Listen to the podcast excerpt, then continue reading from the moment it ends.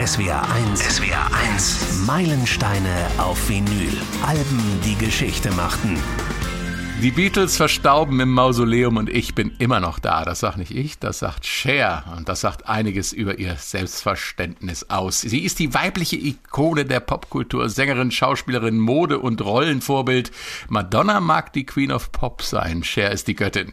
1965 kam ihr Solodebüt raus. Der Vergleich mit den Beatles liegt also gar nicht so weit weg. Später war sie mit Ehemann Sonny Teil des berühmten Popduos Sonny und Cher. Ähnlich wie Tina Turner emanzipiert sie sich von ihrem Ehemann Sonny Sony und behauptet sich seit inzwischen 56 Jahren im männerdominierten Pop-Business.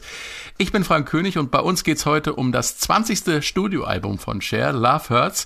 Mit dem Erscheinen dieses Podcasts im Juni 2021 feiert es 30. Geburtstag. Im Juni 91 kam es raus.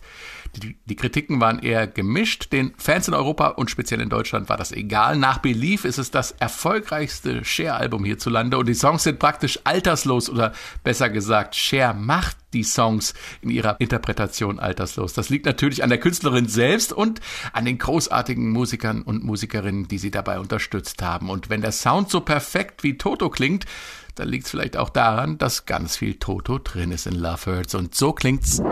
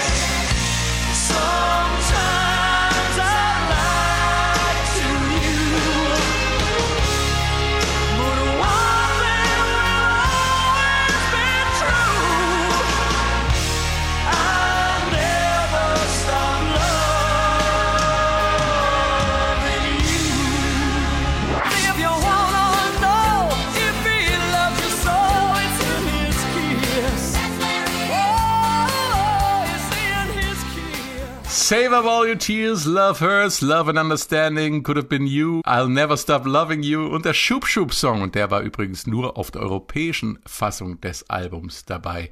Ich begrüße aus der SW1 Musikredaktion Katharina Heinius. Hallo. Und SW1 Musikchef Bernd Rosinus. Hallo. Katharina, warum ist Love Hurts für dich ein Meilenstein? Weil Cher mit Love Hurts ein Album voller Hits von namhaften Songwritern, Produzenten abgeliefert hat und das trotz negativer Schlagzeilen bezüglich Schönheits-OPs und trotz einer kraftzehrenden Schlafkrankheit. Bernd, wie war Chers Situation als Künstlerin da Anfang der 90er Jahre? Ich muss mich bei Cher erstmal outen. Ich bin nämlich, das okay. ist, immer so, ist immer ein bisschen umstritten. Ich bin nämlich tatsächlich Cher-Fan. Ich finde sie super. Ja. Ich habe äh, Biografien das von ist ja ihr gelesen. Schlimmes. Na, aber es ist immer so Cher, ach, und dann kommen immer die blöde Witze mit den Teilen von ihr, wie alt die werden und so, die ich überhaupt nicht mag, weil ich finde, sie ist ja. eine absolut taffe Frau und eine großartige Künstlerin. Und ja. ähm, das hat sie schon immer gezeigt und ganz wichtig, dass, dass, dass, dass sie immer Chair genannt wird in Deutschland, ist ganz schrecklich. Also Stuhl heißt sie nicht, sie heißt Chair. Was von ihrem, was von ihrem Künstlernamen herkommt natürlich. Äh, Cher ist ein Kurzform ihres Vornamens. Sie heißt ja im, im richtigen äh, Leben Sherilyn Sarkisian. Kann man sich gut merken. Sherilyn, okay. kurz Cher. Deshalb ähm, nicht mehr Stuhl nennen. so, ja. okay. Du hast gefragt, wie die Situation damals war für sie Anfang der 90er ja. Jahre. Also, ähm, sie war ja in den, äh, hatte in den 80ern anfangs zunächst mal so ein bisschen Pause gemacht von der Musik und war als Schauspielerin äh, unheimlich erfolgreich. Auch da ging es ihr wie so oft. Die Kritiker waren am Anfang unheimlich lästerlich und haben sich über sie lustig gemacht, aber dann wurde sie zunehmend besser und hat ja dann sogar einen Oscar bekommen für Mondsüchtig, war also in der Filmbranche sehr äh, erfolgreich und erst 1987 mhm. ist sie dann zurück zur Musik gekommen und hat wieder Platten aufgenommen. Und da war sie dann äh, wieder mega erfolgreich. Und 1991, ja, ist noch nicht, noch, noch nicht mal der Zenit erreicht. Der kommt dann noch ein bisschen später des Erfolgs. Aber ich finde, eins ihrer gelungensten Alben überhaupt. Und ähm, ja, man muss auch sagen, die Zeit ist natürlich auch sehr spannend. 91, zwei Jahre nach dem Mauerfall, ähm, damals begann der Zerfall Jugoslawiens. Es war der erste Irakkrieg und äh, die ganze Musikwelt war so ein bisschen gespalten. Es war ähm, die 90er begannen also mit dieser Ausdifferenzierung, Grunge, äh, Heavy Metal in zahllosen Erscheinungen, äh, Rap wurde wahnsinnig erfolgreich und es gab aber eben auch diese Ära dieser erfolgreichen Frauen, die damals äh, Furore gemacht haben und da ist sie quasi der Auftakt von. Insofern auch ein musikgeschichtlich finde ich ein ziemlich wichtiges Album. Wenn sich Bernd jetzt geoutet hat, muss ich mich auch outen, oder? Aber nicht. Okay. Okay.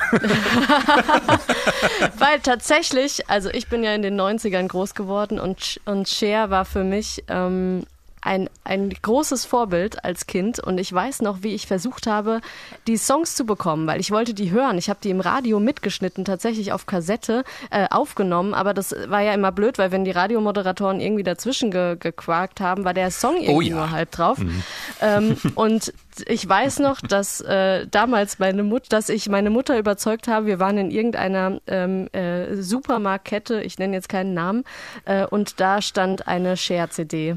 Und die habe ich damals bekommen und die habe ich abgeliebt. Wirklich, äh, von oben bis unten und von hinten nach vorne. Und die Hülle ist kaputt und das Plattencover halb zerfetzt.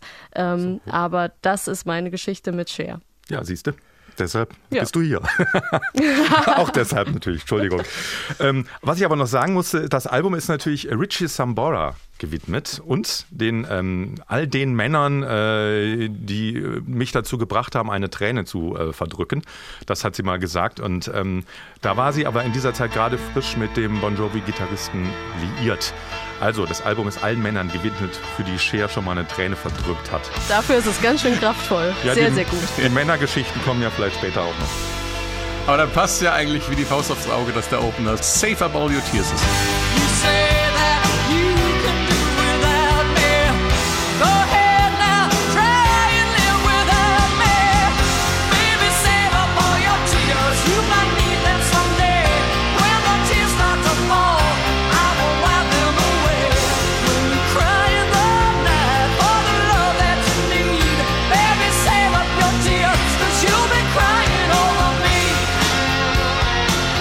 Save Up All Your Tears, ein Song geschrieben von Desmond Child und Diane Warren. Das Original kommt übrigens von Bonnie Tyler 1988 und findet sich auf dem Album Hide Your Heart. Und dann 1989 hat Robin Beck einen Hit damit, bevor 91 Cher damit wieder in den Charts landet. Ähm, das klingt alles zusammen dann so.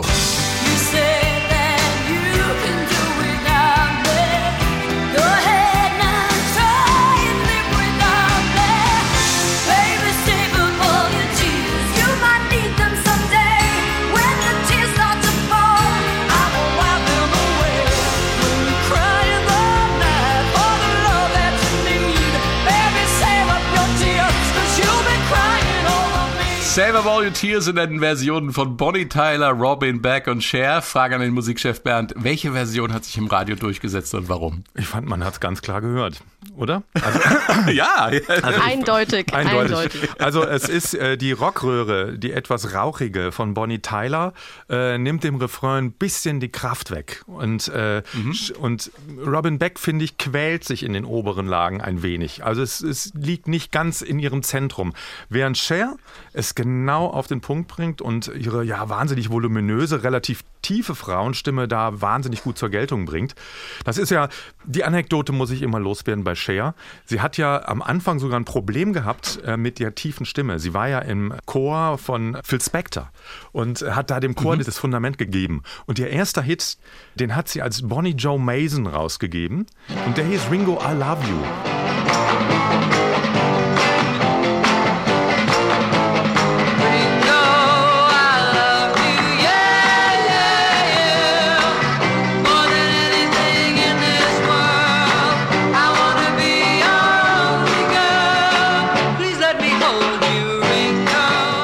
So ein zusammengeklautes Machwerk in der Beatles-Ära. Und den hat sie rausgegeben, war produziert von Phil Spector und hat gedacht, der Song ist nicht so toll, den gebe ich unter diesem Künstlernamen raus. Und dann äh, sollte der im Radio laufen und tatsächlich die DJs haben den nicht gespielt, weil sie gesagt haben, was, da singt ein Mann. Und wenn ein Mann sich hinstellt und singt I love you Ringo, dann ist der schwul. Und das ging nicht. Und deshalb ist das ein totaler Flop gewesen. Das war ihre Anfangsgeschichte. Aber ich schweife, glaube ich, ein wenig ab. Also jedenfalls. Nein, Aber was ist- man, was man noch, äh, noch sagen kann zu den drei Versionen, ähm, wenn man die wirklich so soundmäßig auch miteinander vergleicht, dann, dass die äh, Share-Version tatsächlich die aufgeräumteste Version ist. Mhm. Also die Stimme brilliert, die sitzt über äh, der ganzen Band, über den Instrumenten. Das ist bei Bonnie Tyler und Robin Beck anders. Die sitzen mehr im Instrumentarium und können dadurch auch nicht ganz so brillieren wie Cher. Also das hat auch ähm, eine, ein produktionstechnischer Hintergrund. Ein bisschen Sounddesign hier an der Stelle, dass halt die Cher-Version wirklich aufgeräumt ist und deswegen auch klar und präsent im Radio. Ja, aber man hört natürlich auch die Toto-Professionalität im Ja, Hintergrund. klar, logisch. Also das ist Ja, ja, äh, ja. von der Instrumentierung, die Gitarren, das ist schon alles wahnsinnig perfekt.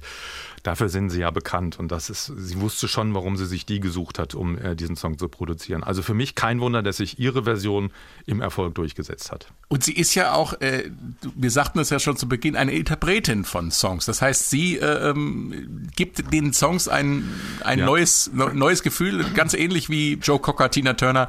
Sie ist jemand, der einen Song auf eine neue Ebene bringt und auf eine ganz eigene Ebene. Ja, das wird ja häufig so auch bei uns in Europa oder in Deutschland vorgeworfen. Sie, ah, die singt, ach ja, die singt ja nur äh, Titel von anderen, die komponiert ja nicht selber und das ist dann quasi so ein Makel. Also das Problem hat man in Amerika nicht. Da werden Interpreten äh, auch hoch angesehen. Ich meine Elvis Presley, Celine Dion, die haben alle nicht so viel geschrieben und äh, sie auch nicht. Aber sie kann natürlich aus Songs, die sie sich aussucht, um auf eine Platte zu machen oder auf Konzerten zu spielen, das absolute Nonplusultra rausholen. und ich muss da immer sagen, kein Mensch fragt eine Callas oder einen Pavarotti, warum er seine Songs nicht selber schreibt. Ne? Und trotzdem werden sie gefeiert. Nur als Interpreten. Ja. Und äh, Katharina, wir hatten es ja, oder du hattest es gerade in deinem Manfred Mann's Earth Band Podcast, dass die, die, das Album Watch ja eigentlich genau das auch zeigt, wie man Songs ähm, auf eine Classic Rock Ebene oder auf eine Prog Rock Ebene heben kann, äh, wo sie vorher nicht waren. Und das ist ja auch eine Kunst. Ja, nur weil man ein guter Musiker ist, heißt es noch lange nicht, dass man Songs schreiben kann. Die Kunst ist eigentlich genau das zu tun, was man wirklich gut kann. Und in diesem Fall Cher kann halt gut singen und sich gut darstellen, gut performen. Ne? Sie ist ihre Stärke liegt tatsächlich mehr auch im, im optischen noch als äh, im gesangstechnischen, aber sie ist präsent. Und sie weiß, Songs schreiben ist nicht so ihre große Stärke. Und deswegen holt sie sich die großen Songwriter hier dazu. Und genauso ist es im Prinzip, weil du es angesprochen hast, bei Watch und der Manfred Mann's Earth Band eben auch. Manfred Mann ist ein super Keyboarder und er hat ein Gehör für Hits und er kann diese Hits mit seiner Band auf ein anderes Level führen, auch in dem Moment, in dem er sie aufräumt und nochmal neu produziert und auch frischer produziert als die Originalversion oder auch schneller macht. Also bei Manfred Mann wird ja viel schneller gemacht und eben das passiert hier bei, bei Cher auch im Prinzip, Schuster, bleib bei deinen Leisten und mach, was du wirklich gut kannst. Und wenn man sich da Hilfe und Unterstützung holt, dann ist eben auch der Erfolg äh, praktisch garantiert, wenn wir gleich auch noch darüber sprechen, wer hier alles auf diesem Album als Songwriter vertreten ist. Ja, aber um was man halt sagen muss, sie ist schon die Chefin im Ring. Also man darf sie nicht Mhm. unterschätzen. Sie ist eine großartige Managerin und sie ist eine taffe Geschäftsfrau. Das heißt, sie ist nicht fremdbestimmt, sondern sie organisiert sich schon selber und, und in diesen 90er Jahren sowieso schon. Und ähm, sie hat ein untrügliches Gespür dazu, Songs zu suchen, die zu ihr passen. Äh, Nicht nur musikalisch, sondern auch textlich. Das funktioniert alles. Also die würde, da gibt es keine Ausrutscher, dass sie irgendein Zeug singt, wo man sagt, das, das ist doch nicht Cher. Und da, äh, das Mhm. ist natürlich auch eine Leistung. Das muss man halt erstmal haben. Bei Tina Turner ist ist, es ja genauso. Ja, also genau. Tina Turner hat Anfang der 80er mit äh, Private Dancer praktisch auch so, sich Songs gesucht und Songs so interpretiert, dass sie eben ihre eigenen Songs wurden. Aber keinen Song von diesem Album hat sie selbst geschrieben. Und das muss sie aber auch nicht, weil sie ist die Frau, die die Songs nach vorne trägt und die Songs damit sich zu eigen machen muss, damit es beim Publikum ankommt. Und das können diese beiden Frauen. Ja, ich glaub, Tina Turner wie Cher. Wenn die einen Titel interpretiert haben, traut sich nachher keiner mehr, den zu covern. Auch das, ja. Ja, ja, ist so. Auch und, das. Und Cher, du hast eben das Optische schon angesprochen, da kommen wir später bei der Live-Performance noch dazu, ist halt auch ein Markenzeichen. Und das ist halt irre, wenn es ein akustisches Markenzeichen gibt, dass du eine Stimme hast, die absolut unverkennbar ist und dazu noch eben ein Aussehen, was absolut unverwechselbar ist und eine Show, die absolut unverwechselbar ist mit den ganzen Perücken und so weiter. Kommen wir später noch dazu. Der Titelsong des Albums ist natürlich Love Hurts und äh, klar, das kennt man von der schottischen Rockband Nazareth oder wie wir früher gesagt haben, Nazareth. Love hurts. Love scars. Love wounds. And mars any heart. Love Hurts von Nazareth, aber das ist auch nur eine Interpretation. Was heißt nur? Das ist eine Interpretation dieses Songs. Geschrieben wurde der von Budlow Bryant für die Everly Brothers. Love hurts, love scars,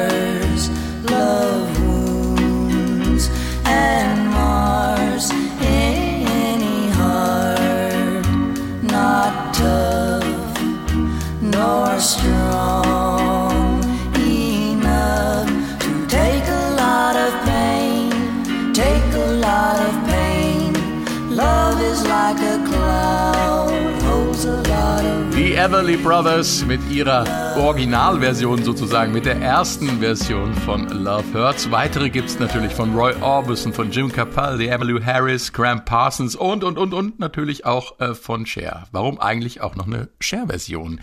Vielleicht, weil sie es einfach kann und es wohl auch keine andere Version mit einem derartig auf den Punkt gespielten Gitarrensolo gibt. Hier kommt Cher mit Love Hurts und dem herzzerreißend schönen Gitarrensolo von Steve Lukather.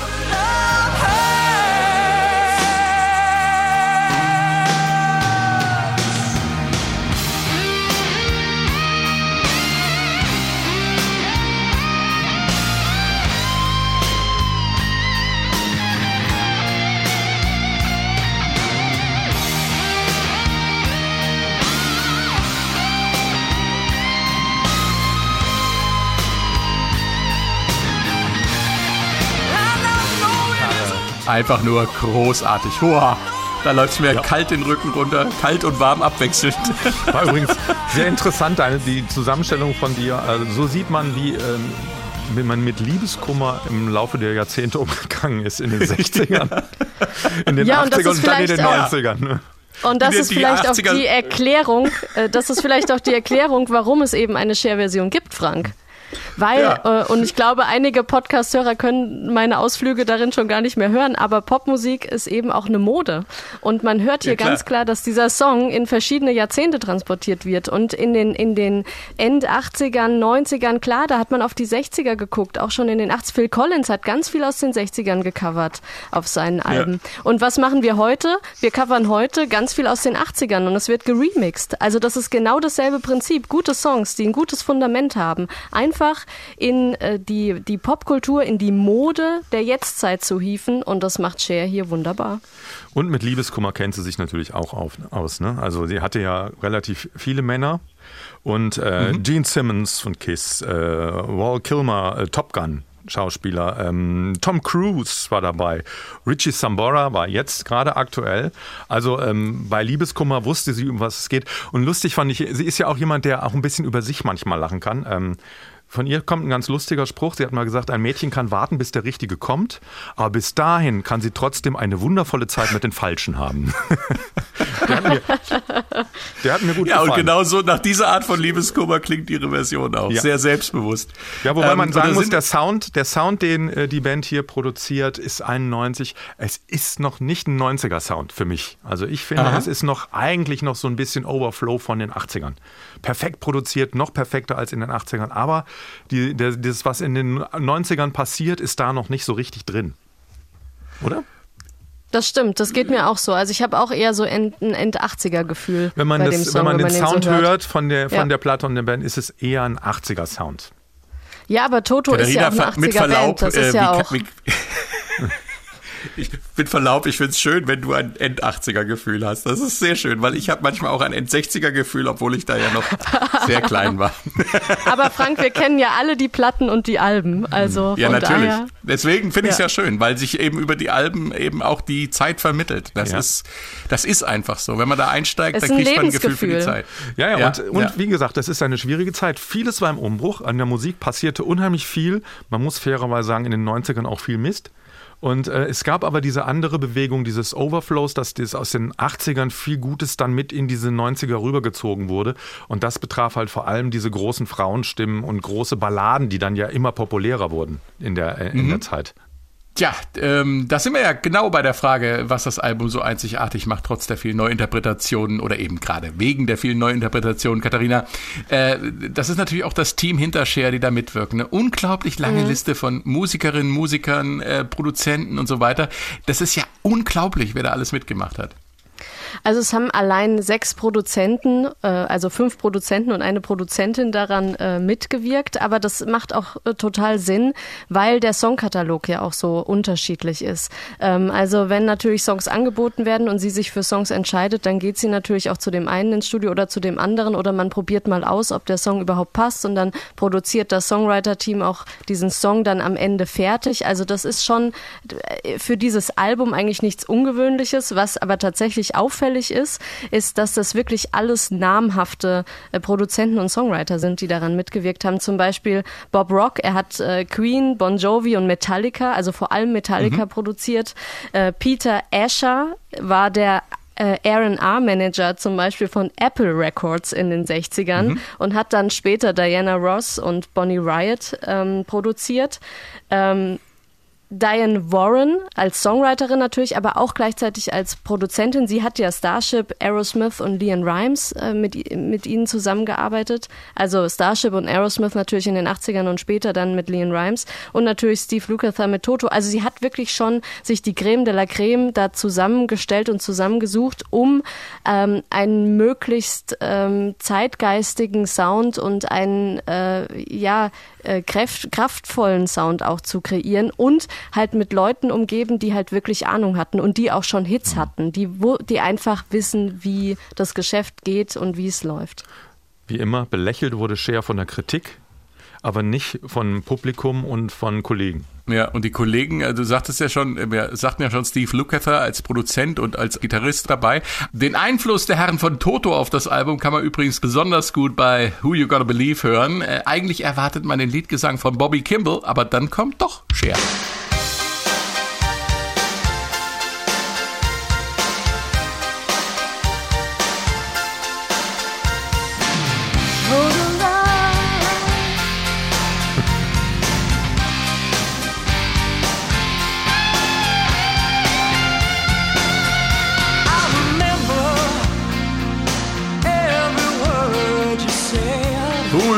Believe. Der Irgendwie Weg, Toto-esk. der Weg zu Hope the Line ist nicht mehr weit und dann wäre schon ein Cover.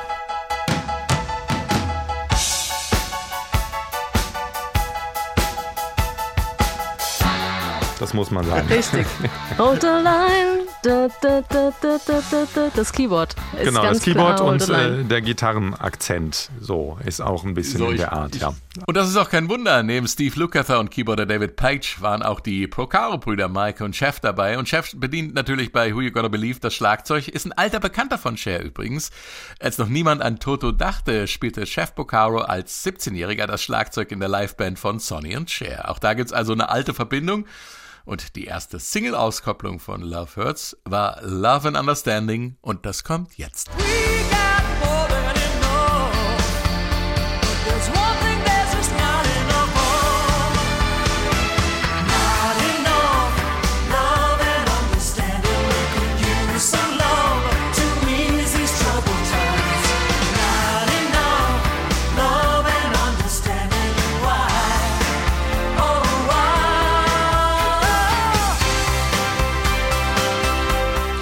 Cher mit Love and Understanding. Da habe ich doch gerade eben noch so ein bisschen Johnny Hates Jazz Turn Back the Clock rausgehört. Äh, Und die Nummer ist als erste Single-Auskopplung rausgekommen, Bernd. Da konnte nicht viel schiefgehen. Nee, bei dem Song natürlich nicht. Und wie gesagt, 91, sie fängt jetzt an, diese, diese Ära dazu, den Weg zu bereiten. Celine Dion, Alana Miles, Roxette war ja schon länger da, aber so diese großen Frauenstimmen, Oleta Adams, Mariah Carey, Whitney Houston. Und ich glaube, die haben sich alle von ihrem Sound auch eine, eine Scheibe abgeschnitten. Und dann kamen wahnsinnig viele Balladen ja von Frauen. Aber, aber diese Single ist natürlich, klar, pro, toll produziert. Es ist tolle Radiomusik. Es ist aber noch ähm, äh, Back 80er eigentlich.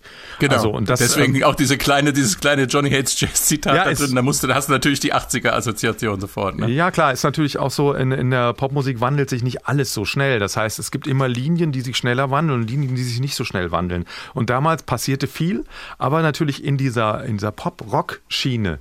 Ähm, so die auch diese, wo, wo, was sehr gute Radiomusik ist, muss man auch einfach sagen. Da Ja. ähm, hielt man noch, noch eine ganze Weile an den 80er Sounds fest. Und äh, das hört man hier eigentlich. Und deshalb war es wahrscheinlich auch so erfolgreich, weil natürlich die Leute Anfang der 90er diesen Sound noch kannten, während sie sich an, an Grunge und äh, Rap und, und diese ganzen Sachen, die da passierten, Electronic, da erst dran gewöhnen mussten. Katharina, das Video zum Song äh, zeigt Cher mit ihrer Band bei der Probe zur Live-Performance, inklusive Tänzerinnen und Tänzer, die sich dem erotischen Tanze hingeben. Cher selbst im sexy Outfit, mal mit schwarzer, mal mit fast oranger Perücke. Äh, Du hast Cher bei, nicht bei der Probe, sondern live on stage gesehen. Äh, Wie kommt sie als Bühnenpersönlichkeit rüber oder wie kam sie da bei dir rüber? Abwechslungsreich. Also sie ist einmal durch ähm, alle Jahrzehnte gehüpft, outfitmäßig und soundtechnisch natürlich auch. Nee, es war wie eine Art tatsächlich Revue-Theater. Es war auch zum Teil für mich ein bisschen befremdlich, weil sie natürlich ihre Outfits aus den entsprechenden Jahrzehnten sogar mit ausgepackt hat. Also wenn sie einen Sonny and Cher Song gesungen hat, dann, ähm, dann stand sie da mit Schlaghose und glatten Haaren, äh, längeren glatten Haaren mit, mit Pony. Und dann, äh, wenn wir uns zu den 80ern vorgearbeitet haben, dann stand sie da tatsächlich in diesem ganz legendären Wetten das Outfit äh, ähm, in, in Strapse und mit Lederjacke ähm, äh, drüber.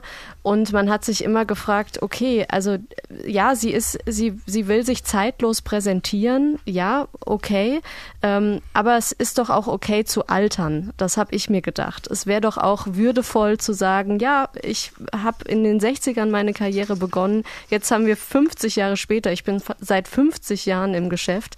Ähm, warum, warum nicht einfach das auch äh, körperlich zulassen? Und da ist sie tatsächlich halt wie, ja, sie hat halt dieses Unterhaltungsgehen, glaube ich. Und das hat sie tatsächlich verinnerlicht. Sie hat ja auch dann in den 70ern angefangen, eigene Shows auch zu moderieren und so hat sich als Schauspielerin viel ausgedrückt. Sie hat ja auch eigentlich ähm, als, äh, ja, sie war ja eigentlich auch als Jugendliche oder junge Erwachsene auf einer Schauspielschule und das war ja eigentlich ihr Berufsziel, Schauspielerin zu werden, was sie ja dann auch in den, in den 80er Jahren viel gemacht hat, viele Rollen angenommen hat. Ähm, also sie weiß sich darzustellen und das war, war so ein, so ein, so ein, wirklich so ein Gehen durch die Zeiten. Ähm, vielleicht auch, ähm, ich weiß nicht genau, warum sie als Frau das nicht leben kann, dass sie eben älter wird, vielleicht aus Weil gesellschaftlichen Zwängen glaube, hinaus. Es gibt ein Zitat von ihr dazu aus ihrer Biografie. Das Älterwerden nervt schon kräftig. Als Dame muss man hart kämpfen, um seinen Platz an der Suppenschüssel zu behalten. Also das äh, zeigt es halt. Sie hat halt Angst davor, durch das Altern quasi unpopulär zu werden. Was übrigens bei Frauen im, im Popgeschäft natürlich ein Thema ist. Ja, und je älter sie wird, umso mehr äh, will sie jünger werden, hat man auch so das Gefühl. Also je älter, umso jüngerer möchte sie eigentlich aussehen. Ja, nur woher kommt dieses Gefühl? Also das muss ja ein gesellschaftlicher Zwang sein, gesellschaftlicher Druck. Ich meine, keiner legt sich gerne äh, beim, beim Schönheitschirurgen unters Messer und, und hat dann wochenlang Schmerzen im Gesicht. Das, das kann ich mir einfach nicht vorstellen. Also da muss es einen gesellschaftlichen Druck von außen geben, der schwierig ist. Es gab ähm, einen Journalisten, der mal von einer Begegnung mit ihr erzählt hat. Ähm, äh, er muss sie tatsächlich in ihrer Garderobe vor einem Konzert angetroffen haben, auf dem Boden sitzend und vor ihr lauter Kosmetikartikel. Und wirklich eigentlich fertig mit den Nerven. Und sie muss gesagt haben, mein Körper wird bald abschalten und ich muss aufhören. Ich weiß nicht, wie oft ich dieses Gesicht noch zur Unterwerfung prügeln kann. Also sie hat praktisch ihr Aussehen, also sie musste, wie sie eigentlich aussieht, hat sie eigentlich tatsächlich in den letzten Jahren angefangen zu verstecken, um nicht zu altern. Und das ist eigentlich, da steckt auch ganz schön viel Tragik drin, finde ich. Ja, Ja, aber kann bei das aller aber sein, Tragik, dass das bei aller Tragik, es gibt meines Wissens nach keine Frau, gibt es einen Mann, weiß ich nicht, die in sechs Jahrzehnten Popmusik jedes Jahrzehnt mindestens einen Nummer eins Hit hatte. Cher ist es. Also natürlich ist diese, diese, Ma diese Marketingmasche auch und, und auch dieses zur Ja. Schau tragen dieser ähm, ähm, Weiblichkeit und der Promiskuität natürlich auch ihr Markenzeichen und ein Teil des Erfolgs. Und der Erfolg ist natürlich gigantisch. Und du hast das ja auch mit den Shows gesagt. Sie hat ja später Las Vegas Shows, drei Jahre lang Las Vegas Shows gespielt. Übrigens für 60 Millionen im Jahr. Waren also alleine 180 Millionen Gage. Auch nicht schlecht. Also ich meine, sie hat immer um den Erfolg gekämpft und da war das Aussehen natürlich ein Teil davon. Ich denke auch, dass sich da sowas verselbstständigt hat, dass sie die Markenführung dann bis zur Selbstaufgabe sozusagen äh, ja, optimiert hat. Markenführung finde ich einen sehr interessanten Begriff dafür, weil sie tatsächlich eine Marke ist. Sie hat sich als Marke, als Figur etabliert. Und wer die Cher hinter diesem Körper ist, das wissen wir eigentlich nicht. Wir wissen nur, wie sie, wie sie die Bühnenpersönlichkeit ist. Und da ist sie wandelbar. Und das ist, also Marke trifft das, glaube ich, wirklich sehr, sehr gut, Frank. Und der Friseur hinter oder die Friseurin hinter der Bühne muss verzweifelt sein bei solchen vielen Frisuren. Haha. ähm, Ich glaube, der, ich, ich fürchte, dass da auch die ein oder andere, ähm, ja, dass da Kunst das falsche Haar. Ja.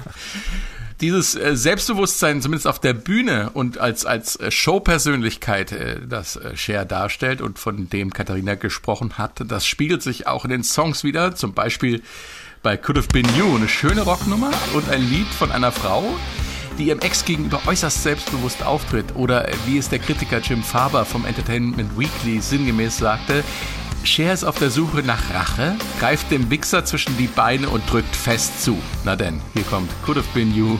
Ich könnte es sein. Bitte nicht.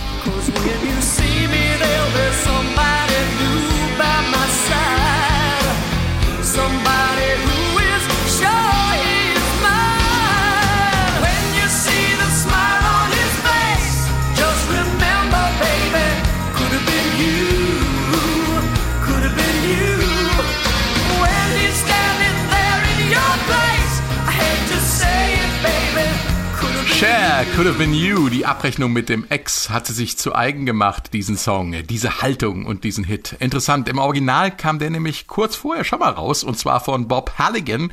Window in the Wall hieß das Album. Unglücklicherweise befand sich die Plattenfirma gerade in einem strategischen Umbruch, sodass äh, die Single nicht richtig beworben wurde und dem Ganzen kein Erfolg vergönnt war. Äh, Dann erst kam Cher und so klingt das Original.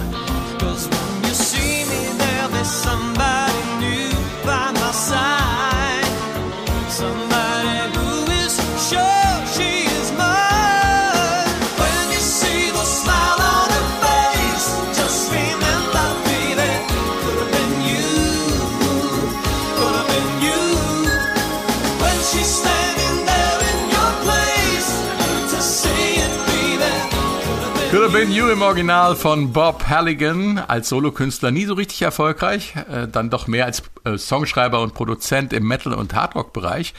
Und ehrlich gesagt, wie er mit dem Song mit der Ex abrechnet, äh, klingt einfach nicht so plastisch und glaubhaft wie bei Cher. Wie siehst du das, Bernd? Ja, es fehlt im Refrain das Böse. Und äh, das Mhm. hat sie natürlich. Es ist, bei ihm einfach ein bisschen süßlich. Also ich meine, die Version ist auch nicht schlecht. Das muss man schon sagen. Nee. Ist auch schön gemacht. Aber bei ihr hat es noch was ganz Besonderes. Es ist nicht einfach ein 0815-Song, sondern es hat noch irgendwie einen besonderen Drive. Und natürlich ist das wahrscheinlich das, dass sie halt auch weiß, von was sie da singt. Aber mir ist, was mir gerade eben beim Hören aufgefallen ist, ist, dass die stimmlich gar nicht so weit auseinander liegen jetzt. Ne? Also äh, von der Tonlage. Ja, das, ist, genau das, ja was du am Anfang gesagt ja, klar, hast. Sie, sie ist äh, fast noch unteralt. Also Ja, es ja. geht schon Richtung Tenor. Von der Stimmlage her. Sie kann Ja. tief unheimlich mit Druck singen, wo viele andere Frauen dann eben nicht mehr so einen so einen Dampf haben. Hat aber eine gute Range. Also auch nach oben hin äh, geht es wunderbar auf die Stimme und man hat nie das Gefühl, dass sie sich in hohen Stimmlagen wahnsinnig quält. Es klingt immer noch locker und sie haut das dann einfach raus, was halt auch, äh, was sie halt auch ausmacht. als Interpretin. Wie konnte sich Cher, das sage ich, frage ich jetzt einfach mal so im Raum, so lange in der Musikbranche halten als erfolgreiche Frau ähm, im Showbusiness überhaupt? Äh, In einer Zeit, wo das äh, durchaus noch nicht so üblich war, dass äh, Künstlerinnen auch Geschäftsfrauen waren zum Beispiel. Ja, ich glaube, Kontrolle behalten ist so ein, so ein Stichwort. Also ich, sie hatte, glaube ich, ihre Karriere sehr äh, kontrolliert und ähm, nicht fremdbestimmt, sondern sie war immer die, die letzten Endes entschieden hat, was tue ich, was mache ich jetzt, mache ich jetzt eine Platte, mache ich diesen Film. Äh, und was sie auch gemacht hat, sie hat auch als Schauspielerin, sie hat an sich gearbeitet. Also wenn man ihre ersten Versuche als Schauspielerin sieht, dann ist es eher lustig. Und äh, später ist es ja eine richtig ernstzunehmende Schauspielerin. Ich meine, sie hat einen Oscar bekommen, das kriegt man jetzt, also ich habe noch keinen. So, Kriegt man nicht hinterhergeschmissen. Kriegt man nicht hinterhergeschmissen, ja. Und sie hat sich angepasst, ohne jetzt anpassen als negativ äh, zu nehmen, äh, als, als negativen Ausdruck, sondern sie hat den Zeitgeist aufgeschnappt. Das ist, glaube ich, auch noch ein Erfolgsfaktor. Also sie wusste genau, was in der Zeit modern ist und in ist und ist damit in die Richtung gegangen. Also zum Beispiel auch diese ganze Aerobic-Nummer in den 80ern hat sie ja mitgemacht und nach vorne getragen. Also da war sie ja auch in gewisser Weise ein Gesicht dafür. Das hätte sie jetzt als Schauspielerin oder Sängerin nicht machen müssen. Hat sie aber trotzdem gemacht. Also sie, sie, wei sie wusste schon ganz genau auch, was zeitgeistig ist und was ihr vielleicht auf dem einen oder anderen Weg tatsächlich hilft, weil sie eben sich damit auseinandersetzt und sich da auch, äh, ja, anbietet. Da hast du völlig recht. Wahrscheinlich auch so ein bisschen so, so was man bei Madonna auch immer sagt, dass sie sich regelmäßig neu erfunden hat. Und das ist äh, sicherlich auch so ein Ding, was sie so wahnsinnig lange so erfolgreich macht. Und äh, ich das Vermögen von ihr wird auf eine halbe Milliarde geschätzt mittlerweile. Und was man auch nicht so oft weiß, sie ist eine Kunstsammlerin, eine ganz begeisterte, was sie auch wiederum mit Madonna verbindet. Ihre Kunstsammlung das soll, soll mittlerweile 190 Millionen wert sein. Wow. Ja, Eine der erstaunlichsten Nummern auf Love Hurts kommt im Original von Kiss, A World Without Heroes. Geschrieben haben es die Kiss-Männer Gene Simmons und Paul Stanley, aber auch Lou Reed und Bob Ezrin werden in den Credits genannt. Eine illustre Songwriter-Schar. Der Song von Kiss klingt so.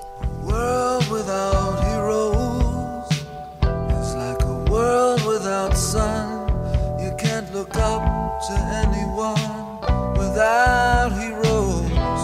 And a world without heroes is like a never ending race. It's like a time without a place.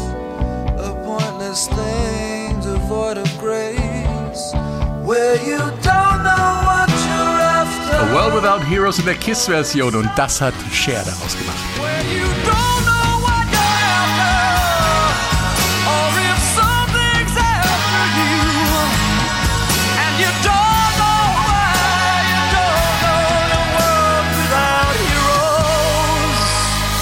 Wow, da können sich die Herren von Kiss warm anziehen. A World Without Heroes in der Cher-Version. Fällt dir auf, dass sie eigentlich fast nur Titel gecovert hat oder ähm, in- interpretiert hat, die Männer vorher gesungen haben? Ja, stimmt. Bis und sie äh, ersten, bringt genau. noch mehr Rock rein. Ja. Ne? Also es ist, ist tatsächlich so, dass sie das scheinbar zeigen will, ne? wie es wie es äh, auch geht als Frau im Rockbereich. Ja klar, und ich habe mich gefragt auch, äh, wie kommt eigentlich Lou Reed zu Kiss? Also was ist da, was ist da eigentlich passiert? Und es muss wohl so gewesen sein, Lou Reed wurde von Kiss angefragt, ob er nicht Lust Aha. hätte, Songs beizusteuern für das neue Album. Und weil er von diesem Elder Project so begeistert war, hat er gesagt, alles klar, ich äh, schick euch Songtexte. Und das ist einer davon gewesen. A World Without Heroes is like a world without sun. So fängt's an und ist ganz schön düster. Also wird Lou Reed äh, sehr gerecht. A world without heroes is like a Cher macht daraus eine spannungsgeladene Powerballade. Vielleicht ist das auch genau das Geheimnis dieses Albums, dass sie all diesen Stücken eben diese Spannung verpasst, die sie im Original so nicht haben jedenfalls. Und äh, da muss man wieder sagen, Hut ab vor Cher, die Hardrock und Pop verschmelzen lässt und so vielen Songs neues Leben eingehaucht hat. Wie seht ihr das abschließend? Ja, bei mir ging es ja damals beim, äh, beim ersten Hören, ähm, war es so, dass ich gesagt habe, wow, was für Musik. Ähm, ich mochte damals, Cher hatte ich noch nicht so, noch nicht so ähm, äh, verinnerlicht. Und ähm, dann ist mir beim Hören, habe ich dann gedacht, boah, das ist ja super, wie das klingt. Und das war bei diesem Titel jetzt auch der Sound einfach, bis ich dann halt festgestellt habe, okay, es ist Toto. Und dann ähm, war mir alles klar. Und aber wie gut ihre Stimme zu äh, der, dem, dem Toto-Backing passt, da bin ich äh, wirklich nach wie vor noch sehr überrascht. Und trotzdem braucht sie ja die Kraft und die Stärke, diese Songs singen zu können und so singen zu können. Also das kann ihr niemand abnehmen, auch nicht Toto im Hintergrund. ähm, äh, und das schafft sie hier, ähm, weil sie eben alles reinpackt und reingibt, was sie auch die, schon erlebt hat. Ne? Also man spürt hier richtig, also wie, wie praktisch jede Faser ihres Körpers die, die Songs, die Zeilen irgendwie mitsingt und, und mitträgt. Und das ist, glaube ich, auch das Geheimnis, was wir ja auch am Anfang schon gesagt haben. Sie sucht sich die Songs auch aus, die zu ihr passen, die auch inhaltlich und thematisch zu ihr passen und kann sie dann auch entsprechend performen und rüberbringen. Aber die Stimme, die bringt sie wirklich mit und sie brilliert auch die Range, die du schon angesprochen hast, Frank, von ganz tief bis ganz hoch und die Bruststimme. Sie hat eine wahnsinnig ausgebildete Bruststimme. Dafür braucht man auch eine sehr, sehr gute Gesangstechnik, um auch sich die Stimme da nicht kaputt zu machen. Weil ähm, äh, das ist, da, da bekommt man ja ganz leicht Knötchen, wenn man anfängt, in dieser hohen Lage Oh zu, ja. zu schreien, weil sich eben die, weil die, Sti- die, die Muskulatur um die Stimmlippen nicht so ausgeprägt ist. Das heißt, das ist Sport. Das ist richtig. Marathonsport, was sie hier mit ihrer Gesangsstimme leistet. Großartig. Sagt sie auch immer, ne? keine Drogen, viel Sport. Und äh, also, dass sie auch da immer äh, dran bleibt. Also, das sagt sie auch, dass es harte Arbeit ist, letzten Endes äh, so fit und auch stimmlich so fit zu bleiben. Jo, danke. Das war's auch schon wieder im SW1 Meilensteine Podcast. Ich sag danke fürs Zuhören und danke auch euch beiden, Katharina Heinius und Bernd Rosinus. Gerne. Sehr gern. Ich bin Frank König und legen Sie sich Love Hurts einfach mal wieder auf. Äh, Vielleicht hören Sie das Album ja jetzt mit ganz neuen Ohren. Sie können uns gerne von Ihren Hörerlebnissen schreiben. Vielleicht haben Sie auch äh, einen Vorschlag für ein neues Meilenstein-Album. Post geht an meilensteine.swr.de. Ich bin Frank König und tschüss. Eine Woche, ein Album, ein Stück Geschichte. Die S41 Meilensteine. Genau. Und keine blöden Witze mehr über Shares Aussehen. Das mache ich. Haben wir nicht gemacht. Nein, wir nicht.